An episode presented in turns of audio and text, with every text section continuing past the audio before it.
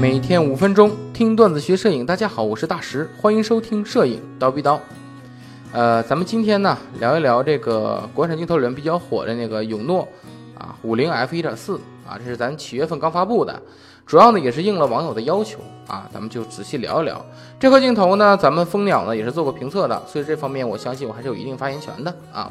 永诺旗下呢，其实有很多的这个定焦镜头，你像什么三五、四零、哎五零、八五、一百，哎，大家也都知道，这全都是模仿人家佳能的光学设计，甚至是外形啊，就是全都一模一样。完了呢，你还没有人家的那个 U U S M，就那超声波马达，怎么办呢？安了那个环形的齿轮马达对付一下。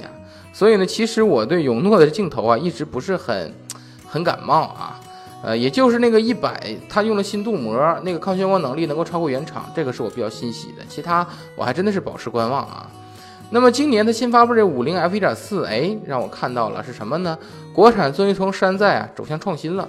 什么意思呢？因为我们知道啊，一般的这个五零标头的光学结构，它都是双高斯结构啊，都是五组六片的，一般是 F 一点八都是五组六片，F 一点四呢是六组七片。永诺这它可厉害，人家是自己的光学设计啊，也不知道从哪弄的啊，人家是七组九片光学设计，而且用的这镜片呢，人家说叫高折射率玻璃镜片，哎，从光学设计图上能看出来，人家有四个特殊镜片呢啊，就这五零 F 一点四啊，但究竟是什么特殊镜片，人家没说，咱也不知道，而且人家用的是电磁光圈，看着没有，听起来很高端啊，关键是镜头上面还带有这个 USB 的这个接口。它是可以随时更新固件的啊。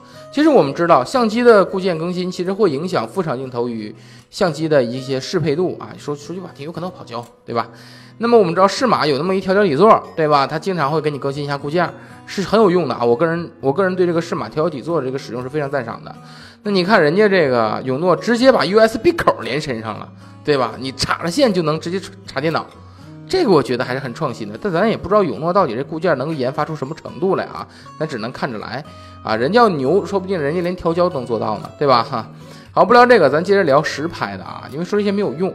实拍的话，咱们一般都先看锐度，哎，锐度方面的话，嗯，永诺其实并不太令人满意啊，不太令人满意，就是说它的中心其实是比较软啊，中心画质比较软。边缘更是崩的特别厉害，在最大光圈下几乎让人受不了的。但这是永诺的传统啊，永诺那个三五 F 二是我有一颗，它的边缘也是崩的特别厉害啊。所以你你这么来看，其实这是一颗大光圈下不能用的镜头啊。那么从锐度表上看，让人很有趣的就是你 F 一点四比 F 一点八的这个紫边感觉似乎少了一点，那其实不是少了，只不过就是因为人家。实在是太不锐了，你看不出紫边了，糊到一起了啊！所以你可以想象这个镜头最大光圈下你能得到什么样的成像，对吧？那么，呃，咱们接接着聊锐度到什么时候比较好了呢？你光圈啊收到 f 二点八之后，这边缘锐度是有明显改善的啊。你收到 f 四的时候，哎就可以了；收到 f 五点六的时候，就可以称得上是锐利了，证明人家还是有不错的啊。最佳光圈是 f 八。呃，中心边缘非常平衡，都非常不错。哎，最佳光圈下边这镜头，我觉得还是可圈可点的啊。但是最奇怪的就是这颗镜头到了收到 f 二十二的时候，却没有发生啊，也不能说没有发生了，就是说没有因为颜色现象造成较多的画质损失。也就是说，f 八和 f 二十二差的不多。那就说，那这是什么意思呢？这是一颗适合慢门的镜头啊。你可以把它光圈设到比较小，因为它颜色现象对它的影响比较小嘛，对吧？那么关于暗角方面啊，一点四最大光圈下这四角失光是比较严重的。你收到 f 二的时候也只是改善而已啊，收到 f 二点八之后，没错，能彻底消失啊。畸变方面，在大光圈的时候，这是我唯一见到一颗标头有畸变的啊，在最大光圈的时候竟然有筒形畸变，这是让我不能接受的啊。这个畸变基本上超过了市面所有标头的畸变水平啊。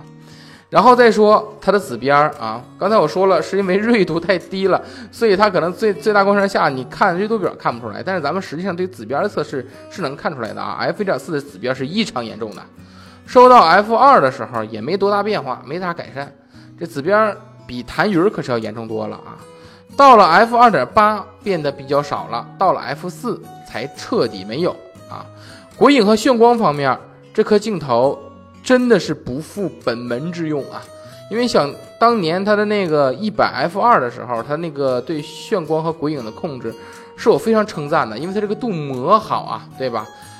超过原厂。但是这颗镜头反而是鬼影眩光非常不错，非常不好，非常不理想。那你说是它镀膜换了吗？其实我估计没换镀膜，这也就证明了我们经常说的一点啊，就是鬼影和眩光并不一定全在镀膜上，和它的光学设计也有一定关系啊。这是我们器材党总说的话啊。光斑方面啊，这颗镜头作为标头，有一些二线性的啊，就是说这个光斑呈洋葱圈状，但是并不严重。比小痰盂儿，甚至比这个五零一点四之类的都要好得多啊！就是比佳能的啊。呃，不过光圈的虚化方面、形状方面不好看，因为它是七个光圈叶片，所以除非你光圈全开，不然的话你能看出那圆儿啊，它有棱角的啊。总结来说是什么呢？这颗镜头在最大光圈下，锐度、分辨率、紫边、暗角、畸变、眩光、二线性、光边虚化这几个方面基本都不行。好像其他方面好像也没剩啥了啊，那个，所以理论上来说，这是一颗具备所有缺点的镜头，该有的缺点人家都有。不过呢，呃，有优点就是在这个镜头氛围上啊，因为镜头锐度低，锐度低，所以焦内外过渡显得好。从玄学上来讲，这是一颗有氛围的镜头啊，好吧？啊，颜色我也觉得还 OK 啊。不过呢，我们在试码数代时代的时候，总会说什么锐度、紫边、暗角啊，即便这些我后期都能校准啊，都都能校准啊，对吧？但是我个人觉得啊，这个如果你拍摄的东西全都指着你后期去校准，那么你用的这颗镜头就一定不是一颗好镜头。我说的有道理吧？对吧？当然了，你像我刚才说的这些锐度、紫边、暗角之类的，大家都知道。我说了，在 f 二点八之后。有会变好，哎，有比较好的好转，所以如果你把它当成一个五零 f 二点八来用的话，还是没问题的啊。所以呢，整个这颗镜头的情况就到这里了，给大家讲清楚了。那么对这个镜头，如果大家有选择的话，自己心里也有数了。好，那么今天我们就到这里了，咱们下期见。